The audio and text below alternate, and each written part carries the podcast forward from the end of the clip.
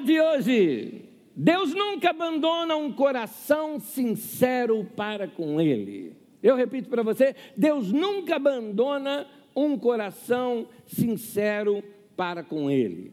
Uma das coisas que eu gosto na Bíblia Sagrada é que os heróis na Bíblia Sagrada não são super-heróis. É gente como a gente. É gente que falha como a gente. É gente que enfrenta dificuldade, é gente que duvida, é gente que passa nervoso com outro, é gente que se decepciona, é gente que tem hora que duvida até mesmo de promessas que Deus fez na sua vida, porque parece que elas vão adiando, adiando, adiando.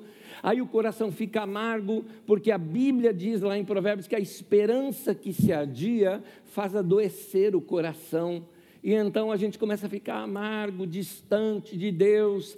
Esses homens e mulheres na Bíblia Sagrada que, eh, embora amavam a Deus, também passaram por problemas assim como nós.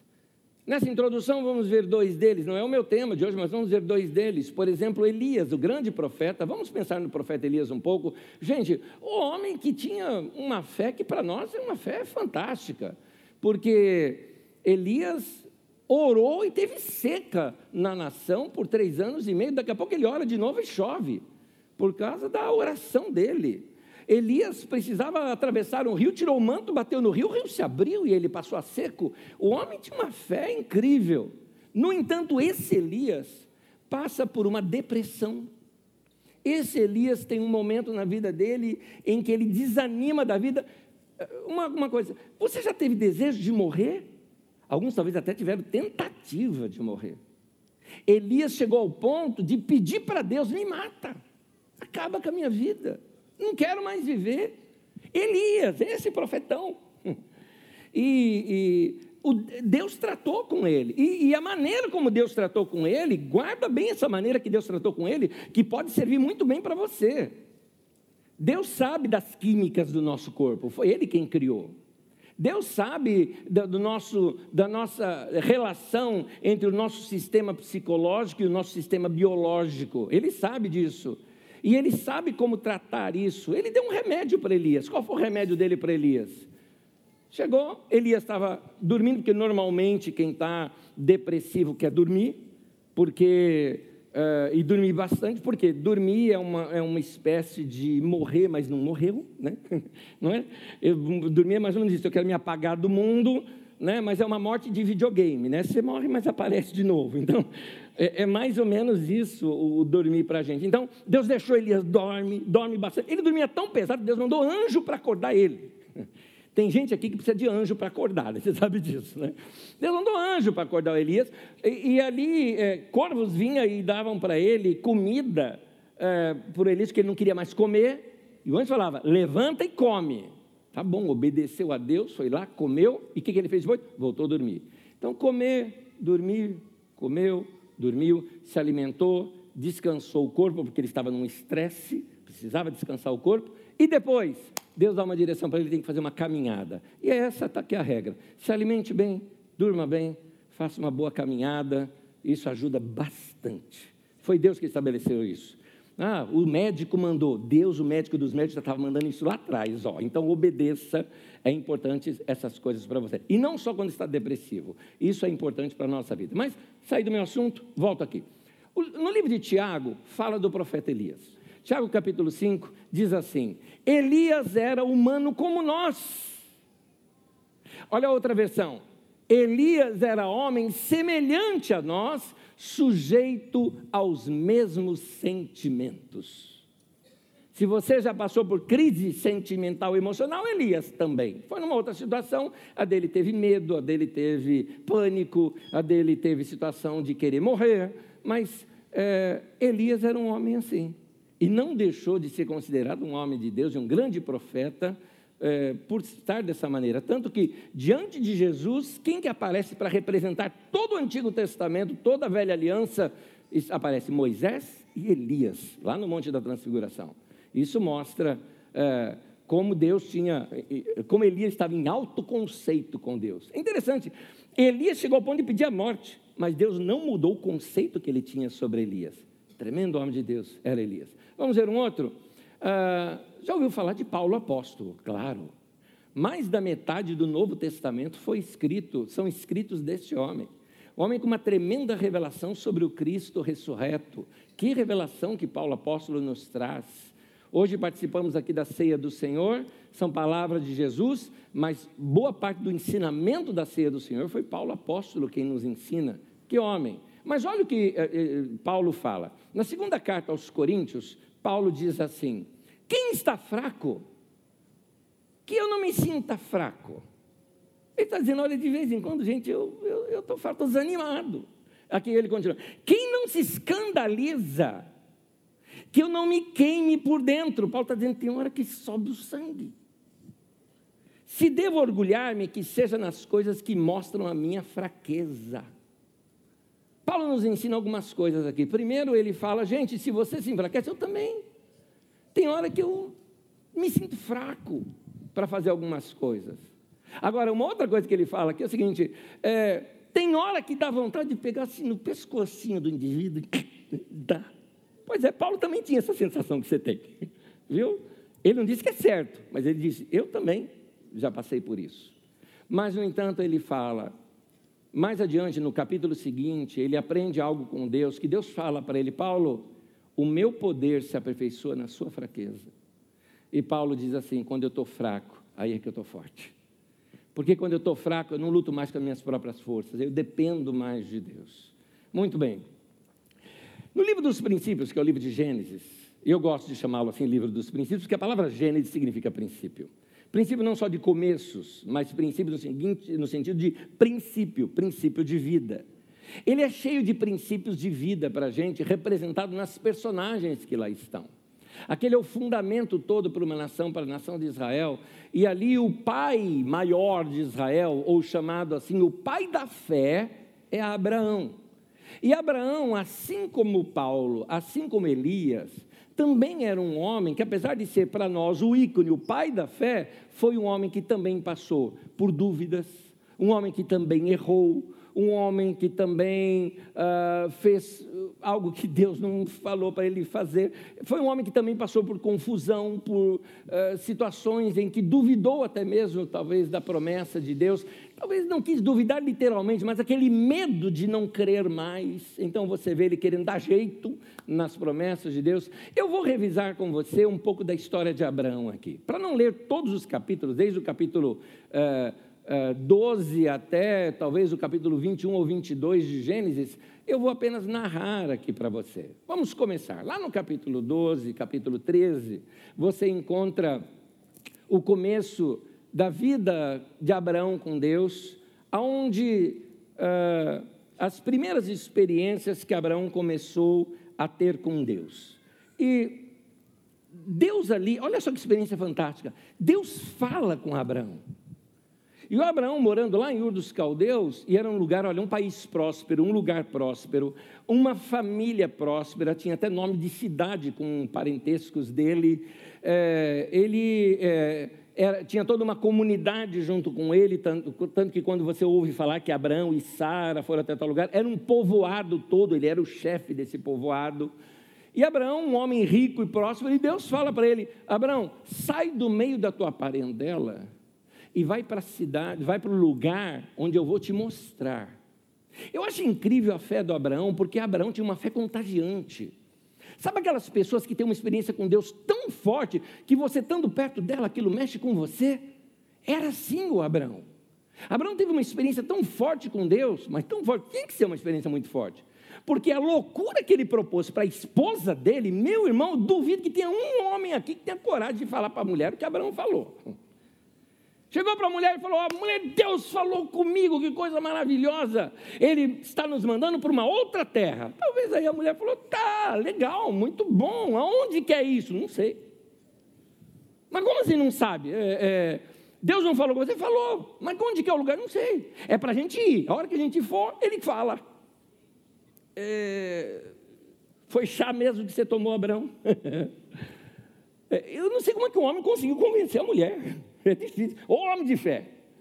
Mas agora, olha a fé do Abraão. Ele, ele não só contagiou ali a sua esposa, porque ela foi um só coração com ele nisso, mas até o sobrinho dele que está lá junto. Ló foi junto com ele, e aí você vê, e Ló também era um homem próspero, e você vê que há um povoado com Ló, e, e foi junto com Abraão, de tão fascinante que era a, a experiência que Abraão teve com Deus. Mas muito bem, seguindo, vou abreviando o assunto. Chegaram lá na, em Canaã. Ele chega em Canaã e se estabelece. No final, agora do capítulo 12, começa a mostrar os primeiros problemas que ele começa a enfrentar lá na terra. Nesses primeiros problemas dessa caminhada de Abraão, ele enfrenta uma coisa que não esperava. Imagina, toda a riqueza dele vinha da agricultura e da pecuária, era um povoado nômade. Chega no lugar, se estabelece no lugar, e aí sabe o que acontece? Vem uma seca. Você imagina a dúvida? Imagina você, homem, você. Chegou para tua mulher, convenceu para ela que Deus falou com você que ia para um lugar que era uma terra maravilhosa. Seu sobrinho acreditando vai junto com você como se fosse um filhão teu e leva toda a riqueza dele junto. Chega lá, estabelece a comunidade, o povoado e aí seca no lugar. E aí, Deus disse ou Deus não disse? Era aqui mesmo o lugar? Muito bem, Abraão, para salvar esse povoado todo, resolveu levantar acampamento e foram para a terra do Egito. Na terra do Egito, é, existe ali o delta do Nilo. Em outras palavras, se ali não, se ali não tem, se ali tiver seca, então o mundo inteiro acabou, porque ali é um lugar com muitas águas. Então ele foi para lá, estabeleceu a sua comunidade naquele lugar, aquele povoado encontrou seu lugar, tudo mais, muito bem. Daqui a pouco, o faraó do Egito cresce os olhos por cima da mulher dele e quer a Sara para si. O Abraão, com medo de ser morto, ainda falou: Não, ela é minha irmã. Furo que Abraão dá. Eu já expliquei isso numa outra, numa outra mensagem, então não vou entrar aqui em detalhes, porque Deus, nesse momento, ouve as orações de Sara. Mas Abraão faz negócios no Egito, cresce no Egito, o faraó mesmo faz negócios com Abraão, o Abraão cresce bastante, o faraó não fica com a mulher dele, o Abraão cresce financeiramente, eh, com riquezas, e volta para a terra de Canaã uma vez passado a seca. Chegando lá, outros problemas de crescimento acontecem. Aí já está nos próximos capítulos. O que acontece quando ele chega lá no lugar é que o lugar é, eles começam a crescer, a agricultura dá certo, começam a prosperar. Cresceram tanto que a terra já não era suficiente para alimentar todo o rebanho dele e de Ló. E o crescimento trouxe seus problemas. O crescimento trouxe o problema de separação. Ló, que era um com ele, se separa de Abraão. Abraão chega para Ló e falou: o Ló falou, Abraão, não dá para a gente conviver junto, os pastores estão brigando, os pastores dos rebanhos estão brigando entre si. Nota, às vezes o nosso crescimento traz algumas dores, algumas separações, alguns problemas. Tem gente que pensa que todo crescimento é bom. Não, tem seus problemas do crescimento também. Os problemas aumentam com o crescimento. Você vê isso em Atos capítulo 6. A igreja estava crescendo, crescendo, crescendo, e houve o quê? Murmuração porque a igreja, quando era pequena, todo mundo conhecia todo mundo, as viúvas eram supridas, mulheres que não tinham renda eram supridas ali com comida tudo mais, mas agora com a igreja cresceu daquele tamanhão todo, a pessoa nem sabia que algumas viúvas sequer existiam. E aí começaram a reclamar: olha, estão dando prioridade para umas, para outras não. E aí teve problema no meio da igreja, por causa do crescimento. Todo crescimento tem em si o seu problema. Abraão chega para o Ló e falou: Ló, escolhe para onde você quer ir. Para onde você for, eu vou para o outro lado. Ló olhou, viu aquelas campinas maravilhosas e bons pastos, vamos dizer assim, ao redor de Sodoma, então foi para aquela região. Abraão vai para a região montanhosa. E o que ele faz? Ele vai para uma região chamada Hebron, que significa comunhão. E eu acho interessante isso em Abraão. No momento de separação, no momento até de perda, de diminuição ali da renda, até mesmo por causa dessa divisão, o que que Abraão faz? Busca comunhão com Deus e ele, chegando naquele lugar, edifica um altar para o Senhor. Esse é um homem que estava aprendendo a crescer com Deus, de ficar firme mesmo em situações assim. Muito bem. Aí a história segue. Deus chama Abraão e fala: Abraão, o motivo de eu ter te trazido aqui é que eu vou fazer de você uma grande nação. De você. E você vai ter um filho. E eu vou abençoar a sua descendência, vai ser uma descendência poderosa na terra. Abraão acredita naquilo, crê naquilo, mantém aquilo no coração e a vida segue. Meu irmão, há momentos na vida da gente que a gente percebe para que, que a gente existe. E isso é muito forte, principalmente, eu estou tentando lembrar você, se você teve experiências com Deus cedo na sua vida, seja final da infância, início da adolescência ou início da sua juventude, foram marcas profundas na sua alma, talvez palavras de Deus, palavras de profecia, não só pelo dom de profecia de alguém que te trouxe uma palavra, você entendeu que aquilo era uma palavra de Deus para você, mas a palavra de profecia que muitas vezes é dada no meio de uma mensagem que você ouve, eu sei, e eu guardo algumas no meu coração. O pastor estava pregando para uma multidão toda, não interessa, era para mim aquela palavra, eu sabia que era para mim e eu guardei no meu coração. E você sabe quando Deus está falando com você. E aquilo foi uma marca ali no coração de Abraão, como foi uma marca na sua vida essas experiências do passado. E aquilo ficou firme. É uma promessa de Deus. Você entendeu? Eu não existo por acaso. Como diz aquele livro, Uma Vida com Propósitos. Você entendeu por que razão você está no mundo. Você se descobriu. Você entendeu que tem algo mais. Você não sabe muito bem o que é, mas você tem aquela impressão: eu vou crescer. Vai ter algo grande ainda na minha vida. Quando você percebe, ouve palavras assim, você fala: não, é, é esse sou eu. Eu não sei o que é ainda, porque está lá no futuro. Mas aqui no presente eu já percebo que tem um crescimento nisso. Abraão estava assim. Mas o tempo vai passando. E conforme o tempo vai passando, aquela promessa que foi dada ali, ela ia se cumprir lá adiante, mas Abraão não sabia. Só sabia que não sabia quando. Só sabia que Deus iria cumprir sua promessa. Mas sabe, você começa a andar e aí, olha, já faz uns cinco anos que Deus falou e nada acontece faz uns 10 anos, tá? e nada acontece. É, Abraão estava nessa sensação quando, quando, deixa eu abrir um parênteses aqui, não é parênteses não, faz parte do ensino. Quando aparece alguém com uma ideia mirabolante, querendo dar um jeitinho, e não existe atalho nas coisas de Deus. Quando Deus fala, Ele tem um propósito para aquilo. E aí é o que acontece também na minha vida e na sua vida.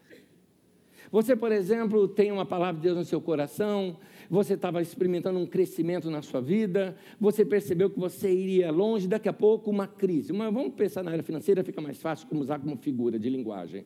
Uma crise financeira acontece, você é demitido, você tinha ali uma reserva, a reserva começa a ir embora, e aí você começa a ficar meio sem rumo, quando chega alguém e fala assim, tenta abreviar, tenta, ah, Deus tem uma promessa na tua vida, você vai ser uma pessoa que vai crescer, você vai experimentar o melhor de Deus. A Bíblia diz: se quiserdes e me ouvirdes, comereis o melhor dessa terra. Isaías capítulo 1, versículo 10. E você fala isso, eu estou crendo, e alguém chega para você e fala: eu tenho uma solução para você. Ó, nós temos um negócio que a gente faz e que é assim, ó, não é é assim, você pode é, dar o seu nome. Vamos, vamos falar aberto, vai? Vamos falar aberto. Você dá o seu nome aqui para a gente, aqui na área política, a gente recebe uma determinada verba, a gente contrata você, a gente acerta aqui um salário entre nós, né? Por exemplo, sei lá, dois, três, tá bom para você? Tá, tá bom, só que você vai receber sete. E aí, você devolve o restante. O combinado é esse aqui, tem um nome chamado rachadinha, né? É isso que é rachadinha, tá? Assim, não, mas está lá, está tudo registrado, é tudo legal, tudo legal, tudo certinho. certinho uma ova, né? Mas, ó, é um dinheiro para você passear com sua família, para você crescer na vida. Mas você acha que isso não acontece? Fizeram propostas indecentes assim para mim. Quanto você acha que vale? Eu não entendo muito de imóvel hoje, eu estou por fora, me esposa entende, eu não sei. Mas quanto você acha que vale um apartamento de uns três dormitórios no centro de Osasco, bom, num bairro bom ali no centro de Osasco, hoje, zerinho? Tá? Tem uma ideia disso, desse valor? Põe aí na sua mente mais ou menos quanto que vale. Ok. Uma pessoa chegou para mim e falou: Anésio, é o seguinte, nós, nosso candidato, nós gostaríamos que você o apresentasse para Carisma, pedindo para Carisma votar nele. E assim, eu falei, irmão, vamos encerrar esse assunto. Não, não, mas você precisa me ouvir, me ouve, me ouve, me ouve. Você tem sonhos com a sua família? Você tem um sonho de ter a sua casa própria? Eu não tinha ainda naquele momento, a gente estava assim só, né? começando ali, pagar as primeiras prestações e tal. Entende? E tem esse valor aqui para você. Era o valor de um, de um apartamento assim. Isso aqui é seu, seu, seu, seu. E tem mais, eu sei que a gente precisa depois de uma renda tal. Você vira um funcionário, é, não vai abandonar seu ministério de maneira alguma, você está comprometido com a igreja tudo mais, mas passa lá uma vez por mês, recebe você funcionário fantasma. Gente, o cara não parava de falar, eu falei, irmão, um minuto, um minuto. Falei, não, não, você pode pensar quanto tempo você quiser. Eu falei, não, um minuto você sair da minha frente, por favor, senão eu vou chamar a polícia. Você é um corrupto. Não, meu irmão, você não, não me chama de irmão. Você não é irmão, não. Você não é irmão, não. Você é um corrupto. A porta da rua é aquela ali. Sai. Não quero conversa com você. Meu irmão, quando você tem um propósito de Deus na sua vida, saiba que ou você confia na promessa de Deus, como diz em Eclesiastes, há um tempo certo para todas as coisas. Não chegou aquele tempo, não pega atalho, irmão. Não aceita coisa errada. Às vezes a coisa, eu citei aqui coisa errada de gente, gente malandro. Mas nem sempre é coisa de malandragem, não. Às vezes é gente até muito bem intencionada, querendo te ajudar, mas querendo propor um atalho para a tua vida. Por exemplo, quem quis ajudar o Abraão? A Sara. A mulher dele com toda boa intenção. Olha a lógica dela. Falou, Abraão, você está com 80 e muito já. 85 ele estava, depois o filho nasceu com 85. E eu estou velha também. Já, é, é, já passou minha menopausa. Filho eu não consigo ter mais. Agora, eu tenho uma escrava. Escrava é propriedade dela, a escrava é minha. Se ela tem um filho, o filho também é meu. Abraão, gera um filho da minha escrava. O filho vai ser seu e será meu também. Pronto, a promessa se cumpriu. O que, que Abraão pensou? Abraão pensou o seguinte: eu com 80 e poucos anos de idade, minha mulher nessa idade mais ou menos como eu também, está me propondo com uma moça ali que deve ter uns 20, 25 anos de idade, com a aprovação da minha mulher, é de Deus um negócio desse. É de Deus, aleluia. E lá vai o Abraão com Agar e gerou uma criança. Esse, esse erro do Abraão a consequência dele a gente corre até hoje. O problema entre árabes e judeus até hoje começou lá. Começou lá. Então, olha o que Abraão fez.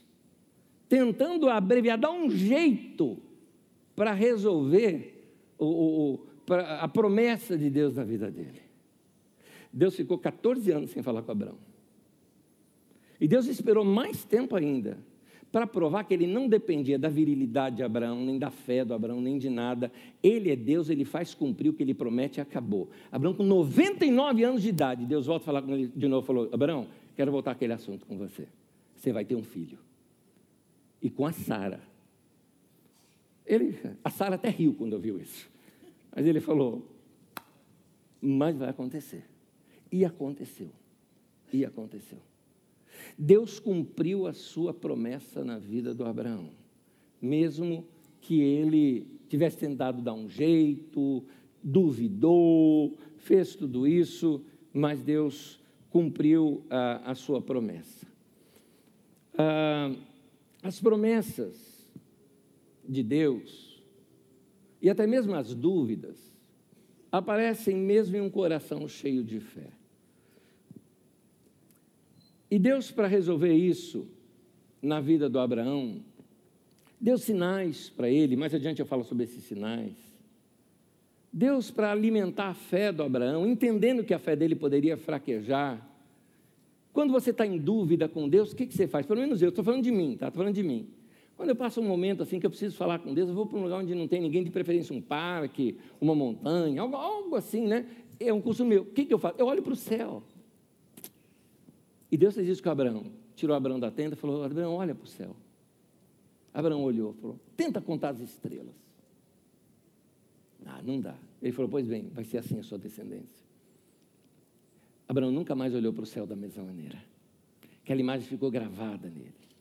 Mas Deus entendeu também que Abraão algum dia poderia ficar cabisbaixo. Deus dá uma outra imagem para ele.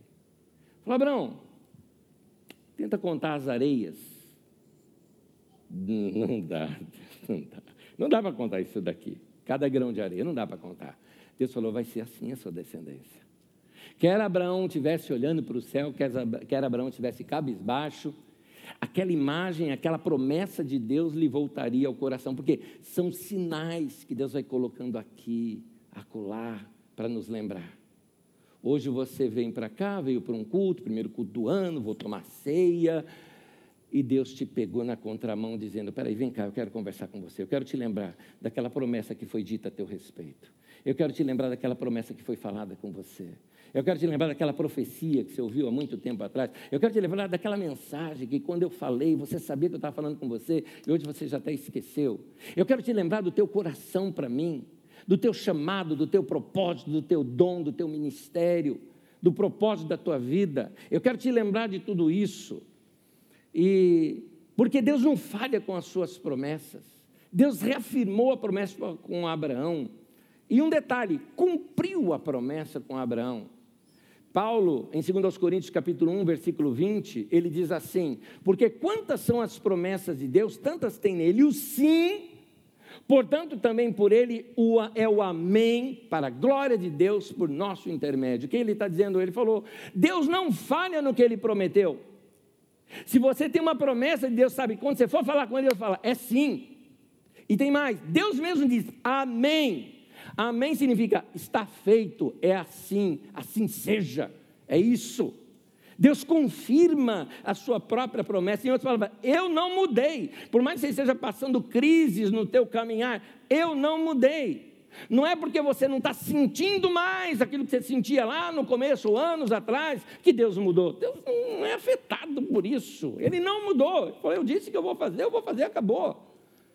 Gente, uma das coisas lá em casa com nossos filhos é que nós somos muito sinceros com eles, muito claros com eles, e nós damos a nossa palavra e cumprimos nossas palavras com eles. Eu me lembro do meu mais velho, André, ele tinha um costume, às vezes, de falar o seguinte: quando a gente falava alguma coisa, ele falou: Você promete? Eu falei: Prometo. Ele descansava. Ele falou: Se meu pai ou minha mãe falou que vai fazer, eles vão fazer. Está certo, porque se falou, vai fazer. Pois bem, nosso Deus é muito melhor do que dois seres humanos aqui. Se Deus te falou que vai fazer uma coisa, meu querido, Ele vai fazer. Ah, mas e se eu não acreditar mais? Ué, quem disse que Deus precisa da tua fé? Ele é Deus, meu querido. É muita ousadia da nossa parte achar que porque eu parei de crer, Deus não vai ter combustível para fazer alguma coisa. Às vezes eu escuto umas pregações que eu falo, mas de onde esse cara tirou isso? Se você não crê, então Deus não pode fazer. Meu irmão, de onde você tirou isso? Nós cantamos aqui, sim, Ele é o poderoso, o grande eu sou. Ele, o que Ele prometeu, Ele cumpre, meu querido. Ele não depende da minha fé e da tua fé. Sou eu e você que precisamos de fé, não Deus, não Deus. Deus é firme nas suas promessas. Lucas 1,37 diz assim: Porque para Deus não haverá impossíveis em todas as suas promessas. Gente, vamos falar isso junto? Vamos falar junto? Vamos lá. Porque para Deus não haverá impossíveis em todas as suas promessas. Nosso Deus merece um aplauso por isso. É para Ele. É para Ele. Ele não muda. É. Tem mais, tem mais, tem mais é, muitas vezes uma promessa de Deus na vida da gente é uma convicção interior. Ninguém te falou, você não viu nenhuma mensagem, não teve nenhuma profecia, sim, diz o Senhor. Não, é uma convicção. Você não sabe nem explicar aquilo na tua vida. Você sabe. Uma professora minha no seminário, muito, muito querida, uh, Jude Dodson, ela falava assim: uh, a voz de Deus é uma, não é uma voz que você ouve, é uma voz que você sabe. Ela usava essa expressão. E você sabe que você sabe que você sabe que você sabe. É isso. É uma convicção. Você sabe que você é alguém chamado por Deus. Você sabe que você é alguém especial para Deus. Quer uma grande prova disso? Você está vivo. Porque alguns falam assim, ah, você não acha que, sei lá, já acabou o que eu tenho que fazer na minha vida? Meu irmão, se tivesse acabado, já estava morto. Deus falou, acabou, filho, vamos embora. vamos para o lar, vamos para casa. Vamos para casa. Mas você está aqui, meu irmão, é porque tem mais coisa para acontecer. Amém? É porque tem mais coisa para acontecer. Agora, não é porque você não está vendo que Deus não está vendo. Deus vê. Não é porque você não está sentindo que a coisa não está acontecendo. Que Deus não está trabalhando ou fazendo algo. É simplesmente porque não chegou o tempo. Mas a promessa dele vai cumprir. Mas, Anésio, é agora. Se não for agora, depois não dá. Vou estar muito velho. Ué, o que, que você acha um homem de 99 anos ter filho? Por que, que Deus não falou ele lá com uns 30, né? Não, 99 para dizer, não dependo do teu corpo sequer. Porque Deus é Deus. Esse é o nosso Deus. Começa a ver Deus de uma maneira diferente. E foi isso que aconteceu com Abraão. Abraão expressou para Deus muitas coisas. Expressou até mesmo dúvida do seu coração. Olha, Deus fortaleceu Abraão diversas vezes. Em Gênesis 15, versículo 1, diz assim: O Senhor falou para Abraão: Não tenha medo, Abraão. Não tenha medo. É isso que Deus está falando com você, meu irmão. Tira o nome de Abraão lá, põe o seu. Deus está dizendo para você: não tenha medo. Eu sou seu escudo, grande será a sua recompensa. Às vezes a gente tem pergunta na mente da gente, mas é importante esses conflitos. No conflito a gente cresce. A Bíblia diz: a tribulação ela produz. O conflito a gente cresce. A gente pode não perceber, porque não é gostoso, mas no conflito a gente cresce. Tem uma expressão antiga que a gente usava para um crente maduro, firme em Deus. Às vezes a gente fala assim: não, esse aí é um crente calejado. Né? Mas pensa na expressão calejado, ela é interessante, já criou até calo ali. Já sofreu tanto, tanta dor, que agora o corpo ali se protegeu, agora ele está firme ali. Muitas vezes a gente passa por tantos problemas na vida da gente, mas é para amadurecer. Para amadurecer. Aliás, então por que eu passo tanto problema? Porque você é chato demais, tem que passar bastante para ficar bom. Estou brincando, querido. Na verdade, pode ser, é que Deus está te colocando na estufa. É isso. A gente tinha alguns pés com frutas lá em casa, muitos deles, né? E algumas vezes meu pai, quando via, principalmente, via que ia dar tempestades fortes, ele ia lá e colhia as frutas, principalmente das mangas, né? Ele colhia as frutas ou os abacates, verde ainda. E aí o que ele fazia? Ele falou: não, vamos amadurecer isso aqui. Como é que faz isso? Embrulhava ali no jornal, colocava no forno algumas vezes, né? Ou debaixo ali de um lugar quente de casa, e aquilo ia amadurecendo. Muitas vezes Deus faz isso com a gente, coloca na estufa, para amadurecer mais rápido porque tem pressa de coisas que acontecem na sua vida. Mas o que faz a gente crescer? Tribulação, problemas. Isso faz a gente crescer. É, e é nesse problema que a gente passa que a gente tem conflito. Imagina, Abraão. Abraão, eu vou fazer de você um modelo de fé. E esse modelo de fé vai fazer você crescer. E eu estou com pressa. Então Abraão chega na terra que ele prometeu para Abraão, e Abraão contou para todo mundo que era uma terra maravilhosa, chega lá e dá uma seca no lugar. Deus, mas por que isso? Você vai entender, Abraão. Você vai entender. Mas eu preciso trabalhar com você antes. Você vai entender. Então, agora, esses conflitos geraram o quê? Geraram diálogos entre Abraão e Deus. Ele tinha questões no coração. E essas questões que ele tinha no coração, gente, é, não era que Abraão estava parando de crer em Deus. Ele era um homem como a gente, que também tem dúvidas. Guarda isso, ó. Nem todas as questões que nos vêm ao coração são sintomas de incredulidade. Nem todas.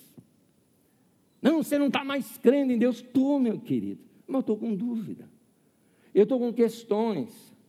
Elas são necessárias para que a gente tenha uma fé mais esclarecida. Aconteceu com Abraão. Porque isso abriu portas para uma nova revelação de Abraão com, com Deus abriu diálogo entre ele e Deus. Eu gosto dessa frase, ó. Não tenha medo de fazer perguntas para Deus. Vou repetir para você: não tenha medo de fazer perguntas para Deus. Não tenha medo. É, tem hora que tem coisas que a gente não consegue acreditar. Você já passou por coisas assim? Eu já passei isso em culto. Eu estava em culto lá, que o pastor falando umas coisas, eu achei que o pastor está meio manipulativo naquele dia, sabe? Sabe quando o cara está manipulando o público e tal, forçando o público, vem cá, você vai receber o poder, você vai cair e tal. Trabalhou com todo mundo, aí caiu um para cá, outro para lá, umas coisas. E eu comecei a falar assim, hum, Deus, eu não acredito nisso. Eu não acredito, eu não acredito. Não caiu nenhum raio do céu, estou vivo, estou aqui falando com você. Não caiu nenhum raio do céu na minha cabeça. Nada disso. Sabe o que é o caso? Deus nunca abandona um coração sincero para com Ele. Falei, fake eu não vou ser, eu vou ser sincero. Isso significa que eu não acredito. Ah, né? Você não acredita no sobrenatural? Claro que acredito, meu irmão.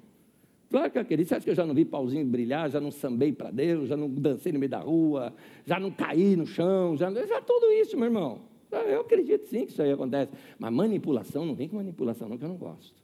Tem um livro de Watchman que eu guardei muito na minha vida, chamado O Poder Latente da Alma, mostrando o poder da alma humana em fazer essas manipulações, em que muitas pessoas são enganadas em tudo isso. Mas, continuando aqui, é, uma vez eu cheguei para Deus, eu cheguei para Deus uma vez, lendo, eu conto isso já várias vezes aqui, mais ou menos perto dos meus 20 anos de idade, eu já era pastor, e eu estava estudando, lendo, na verdade, o texto de Apocalipse, e eu cheguei para Deus, eu falei bem assim, eu lembro até onde eu estava, estava em cima da laje lá de casa onde eu estudava, né? Eu olhei para o céu, eu falei, Deus, eu não acredito nisso que eu estou lendo. Alguém fala, Anésio, você falou para Deus você não acredita na Bíblia. Não, querido, não foi bem isso que eu falei. Eu estava querendo, e Deus entendeu, eu estava querendo dizer para Deus que eu não estava acreditando no que eu estava entendendo naquela leitura. Não batia, gente. A gente vai lendo as Escrituras, e eu estava lendo a Bíblia em sequência no Novo Testamento, já estava no último livro do Novo Testamento, tinha lido lá a vida de Jesus, o amor dele com todo mundo, vem a igreja primitiva ali, né? Aquele amor, todo mundo se amando, aquela coisa gostosa, tal, tal, tal. Daqui a pouco você entra em Apocalipse, é um choque. Vai um cavaleiro amarelo, um cavaleiro vermelho, uma besta que surge do mar, um chifre assim, mais. Está estranho, está estranho, já dizia o Zagal. É estranho. É estranho isso aqui. Deus não, não bate. Eu não desisti. Comecei a ler o livro diversas vezes, diversas vezes, diversas vezes, até entendê-lo bem. Hoje compreendo bem aquele livro, que livro maravilhoso. Ele foi escrito em código, eu não estava entendendo o código do livro. Depois você entende o código do livro, o livro fica uma maravilha para você. A gente vai ensinar isso lá no Didaquê. Fica atento aí, que esse ano a gente volta com o Didaquê, que é o nosso estudo bíblico. Nós vamos chegar lá e vamos aprender isso melhor.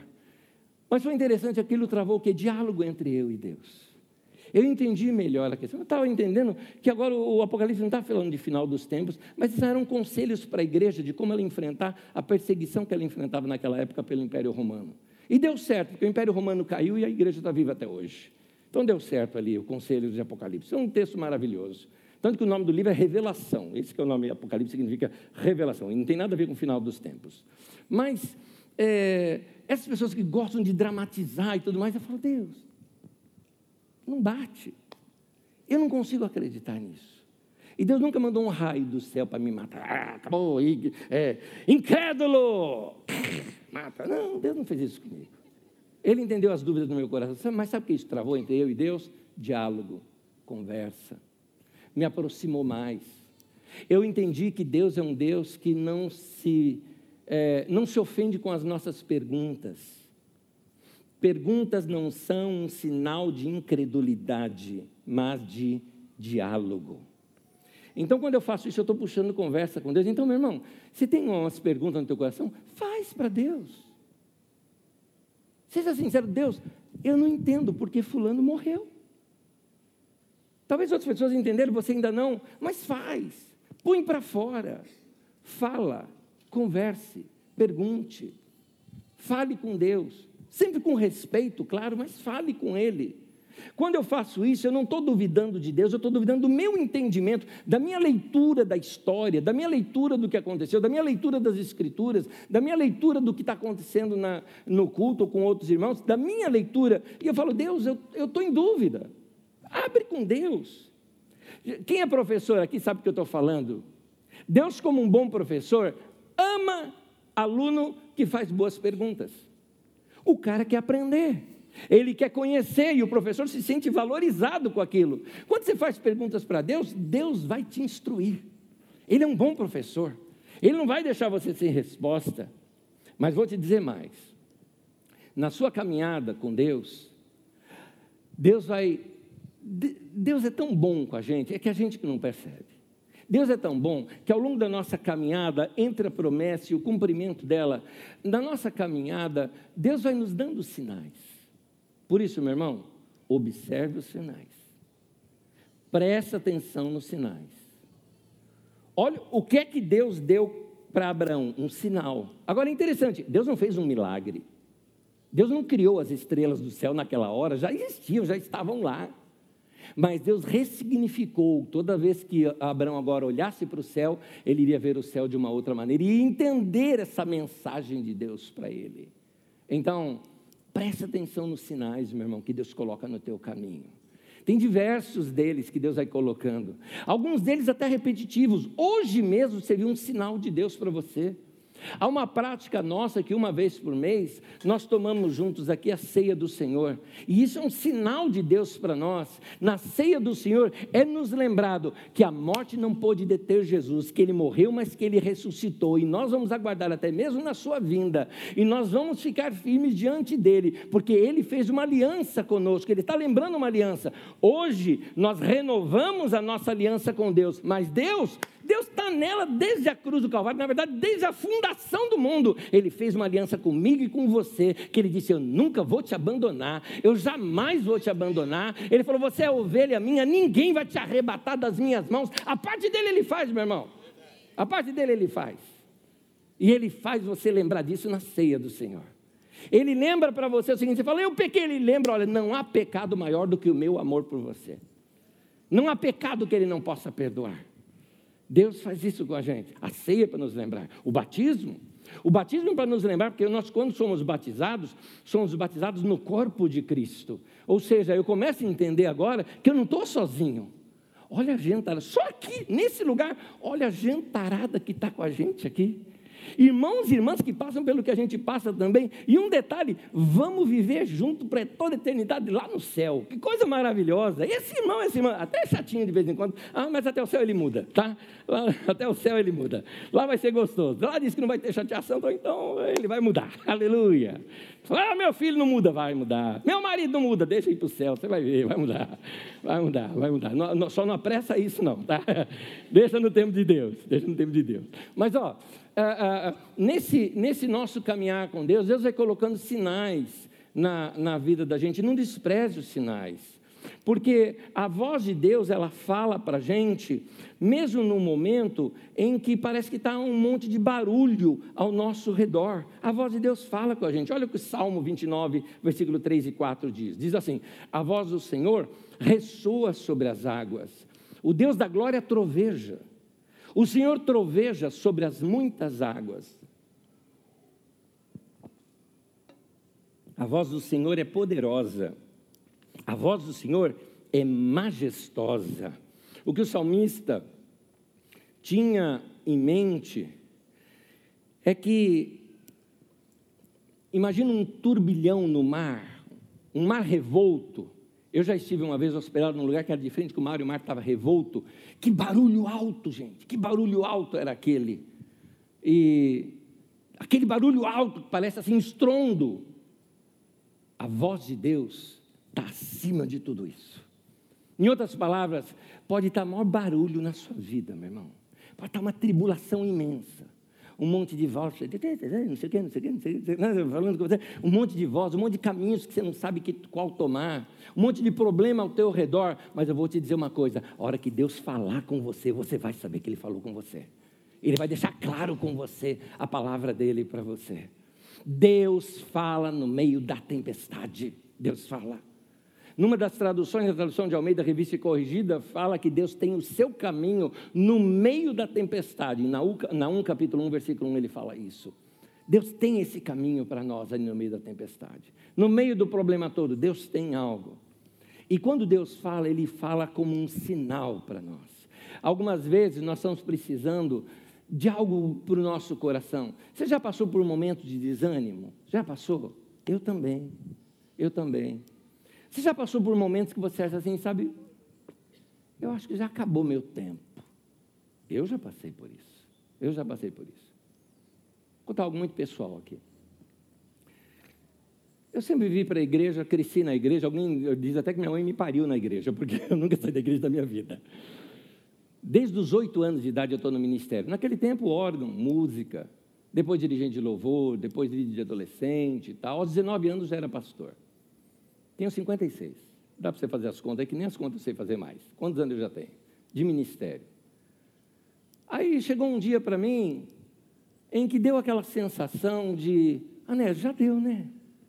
A tua vida inteira, já deu, já deu. Já abençoou tanta gente, tudo mais. Não estava desprezando a obra de Deus na minha vida, não estava em dúvida da obra de Deus na minha vida. Mas era aquela sensação assim, gente, já deu, já deu, já deu. Então, eu ficava em dúvida, ficava pensando, Senhor, será que já é tempo de eu passar aqui o ministério para outra pessoa? Né? Sabe, o povo já não está cansado de ouvir esse cara? Ele conta a mesma história. Né? Conta a mesma piada, inclusive. Daqui a um tempo eu vou numerar a piada, falar, ah, número 8, e você. né? Porque aí você já sabe qual que é que eu vou contar. Né? Então, eu falei, aquele dia eu, eu queria falar assim com Deus, alguma coisa, e, mas quando eu tenho essas sensações, eu não gosto de ficar parado dentro de casa, não. Eu gosto de sair, sair um pouquinho, tal, porque eu, eu sei que são, são devaneios da alma, eu sei que são, não é? Mas todo mundo fala, como disse Paulo, quem não enfraquece que eu também não enfraqueça, né? Então eu gosto de sair, distrair um pouquinho, já já passa. É bem assim para mim, já já passa. Então, minha esposa estava fora de casa, quando ela chegou, vamos sair, ela estava cansada, porque ela tinha saído já também. Falei, eu vou então. Inventei um negócio para fazer, nem precisava fazer naquele dia, mas eu vou fazer um negócio aqui, tal, tal, tal. Saí, fui fazer. Fui fazer, fui lá no shopping, tal, fiz, acertei tudo e tal. Aconteceu um negócio comigo que foi assim, rápido, mas que foi marcante para mim. Num determinado momento, estava ali, tal, tal. É, esses tempos atrás, eu tive muito problema de saúde, né? então estava pensando, poxa, problema de saúde, a máquina está começando a falhar, aquela coisa toda, né? cansado, então, esse cansaço que dá no início do ano, que a gente trabalha, trabalha, trabalha até o final do ano, chega janeiro, dá aquele cansaço, dá aquele cansaço, vou tomar um cafezinho para dar uma levantada, não podia tomar muito café, porque o problema é no estômago, mas vamos lá, tomar um cafezinho rápido, é pouca coisa, mulher não está vendo, né? deixa eu tomar meu café. Né? Ela sabe o que eu estou falando. que eu tenho uma vigilante ali que me ajuda. Aí eu parei, fui tomar um cafezinho. Uma senhora, aproximadamente, cabelos branquinhos já, aproximadamente, um, sei lá, eu calculo uns 70 anos de idade, mais ou menos. Uma senhora chegou assim para mim e ela, ela tinha acabado ali de pagar e tudo mais, né? Foi o que eu notei. Ela veio até mim, porque eu vi que ela estava me olhando, falei para ver que me conheceu, né? E ela, ela veio até mim e falou: é, Mocinho, qual o seu nome? Gente, olha que ela falou mocinho. Sabe nada. Eu falei, é meio estranho meu nome, mas é Anésio, né? Muito prazer. Tal, tal. Ela falou, é você. Ela falou, uma amiga me passou os seus vídeos. Você é pastor, não é? Eu falei, sou. Ela falou, então, eu só te vi pela internet até hoje, hoje eu estou te vendo pela Eu falei, eu ficava comigo, é ele, é ele, é ele, eu fui te, vim te ver. Olha, é, é, eu não vou atrapalhar o seu café, vou ser rápido aqui com você. Eu dou graças a Deus que você existe. Obrigado. E foi embora. Você acredita em anjo? Eu vi uma anja. Eu vi uma anja.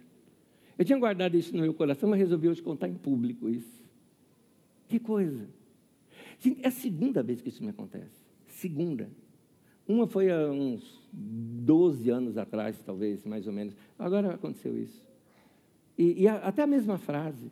Eu acredito. Bom, eu acredito em anjo, né?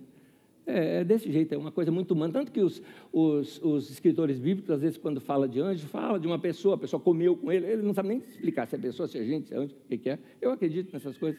O que eu quero te dizer, meu irmão, é que Deus não desistiu de você. Assim como eu sou fraco também, eu fraquejo, você também, mas Abraão também, o Paulo também, o Elias também. Então nós estamos em casa. Se você falar para mim, eu ando duvidando, bem-vindo à turma, eu também de vez em quando. Mas, meu irmão, persevera, persevera. Eu só vou te dizer uma coisinha. Você fala o seguinte, mas eu não estou nem crendo mais. Meu irmão, fica tranquilo, Deus não precisa da sua fé para cumprir a promessa dele. Aí, se não precisa, para que, que eu tenho que ter fé? A fé é para você, meu querido, não é para Deus. Acontece que se daqui, da promessa de Deus até o cumprimento dela, você não crê, você vai ficar murmurando o tempo todo, já faz tanto tempo, não fez nada. Dez anos já, não fez nada aconteceu na minha vida, tá? A vida é uma chatice. Você vai ter uma vida chata. Aí quando cumpre a promessa, você fala, oh Deus, perdão por todos esses anos. Eu... Ah, o ano não volta, meu querido faz como Abraão, que pode ter até duvidado no meio do caminho, mas perseverou na fé o tempo todo. A fé é para você. A fé, você olha assim, oh, já faz tanto tempo, né? Mas Deus vai cumprir, Ele não mente. Fé, não, Deus cuida de mim, Ele vai fazer isso. Você vai perceber que a fé é o que vai te sustentar nesse tempo. Eu quero terminar, vou pedir para você ficar em pé comigo nesse momento, por favor. É, e antes da gente orar, eu quero te dizer uma coisa, meu irmão. Guarda isso aqui. Aliás, faz isso aqui agora. Tenta trazer na tua mente aí agora tudo aquilo que você acha que é uma promessa de Deus para você. Pode ter vindo numa pregação, pode ter vindo num filme até mesmo que você assistiu, por que não? Uma vez eu li um outdoor e falei, nossa, Deus falou comigo. É? É, tem diversas maneiras, são as estrelas do céu. Está aí o tempo todo e uma hora você olha para elas de uma maneira diferente. É, talvez tenha sido realmente uma palavra através do dom de profecia. Pode ter vindo através de um irmão, de um conselho, de uma palavra amiga. Diversas maneiras, você sabe como. E algumas vezes vem, como eu disse, uma convicção lá dentro. É uma convicção. Você sabe aquilo. Você não sabe nem explicar como, nem porquê, mas você sabe, tem mais coisa na minha vida. Minha vida não é só isso aqui, não, tem mais coisa na minha vida. E você tem essa convicção no teu coração, que tem algo maior para você. Traz isso na sua mente agora, nesse momento. E eu quero te falar uma coisa em cima disso. Não importa se a sua fé é pequena, se a sua fé é grande, ou se até você fala, nem fé eu tenho mais. Deus não precisa da tua fé, Ele vai fazer porque Ele prometeu, Ele se responsabiliza em cumprir o que Ele prometeu. Ele não é homem para mentir. Ele não é homem para mentir. Ele não mente. Deus é a verdade. Sabe por que Deus não mente? Aliás, porque nós costumamos dizer o seguinte: que Deus não pode mentir. Sabe por que Deus não pode mentir? Porque Deus é a verdade. Se ele mentir, ele deixa de existir. E se ele deixar de existir, a gente também deixa de existir, porque tudo subsiste nele. Ele está em tudo, em tudo, em tudo, em tudo. Tudo está nele. Todo o universo é fundamentado sobre ele. Ele deixa de existir. Por isso Deus não mente.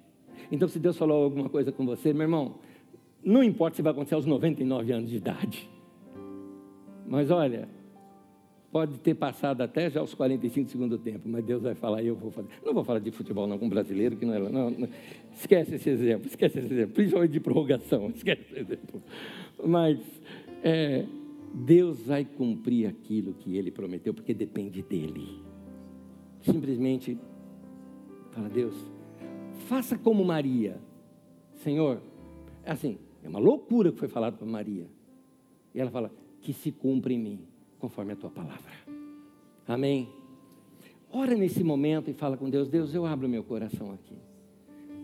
Eu coloco meu futuro nas tuas mãos. Faz você a sua oração. Salmo 37 é uma boa dica para você. Entrega o teu caminho ao Senhor e confia nele. Ele tudo fará, tudo mais ele fará. Fala para Deus que você confia. E deixa Deus fazer a obra dele na tua vida. Deus abençoe você. Compartilhe com outros irmãos a sua experiência experiências que temos com Deus e compartilhamos, elas não só fortalecem eh, a pessoa que está ouvindo, mas a nós também. A Bíblia diz: Eu criei, por isso eu falei. E ainda completa: Nós cremos e por isso também falamos. Então, as convicções que Deus colocou no seu coração, fortaleça isso pela sua confissão, contando para as pessoas a sua experiência que você teve com Deus. Amém? Irmão querido, irmã querida, não só uma boa semana para você, bom ano novo para você, bom você novo para esse ano. Deus te abençoe, paz. Até domingo que vem. Deus abençoe.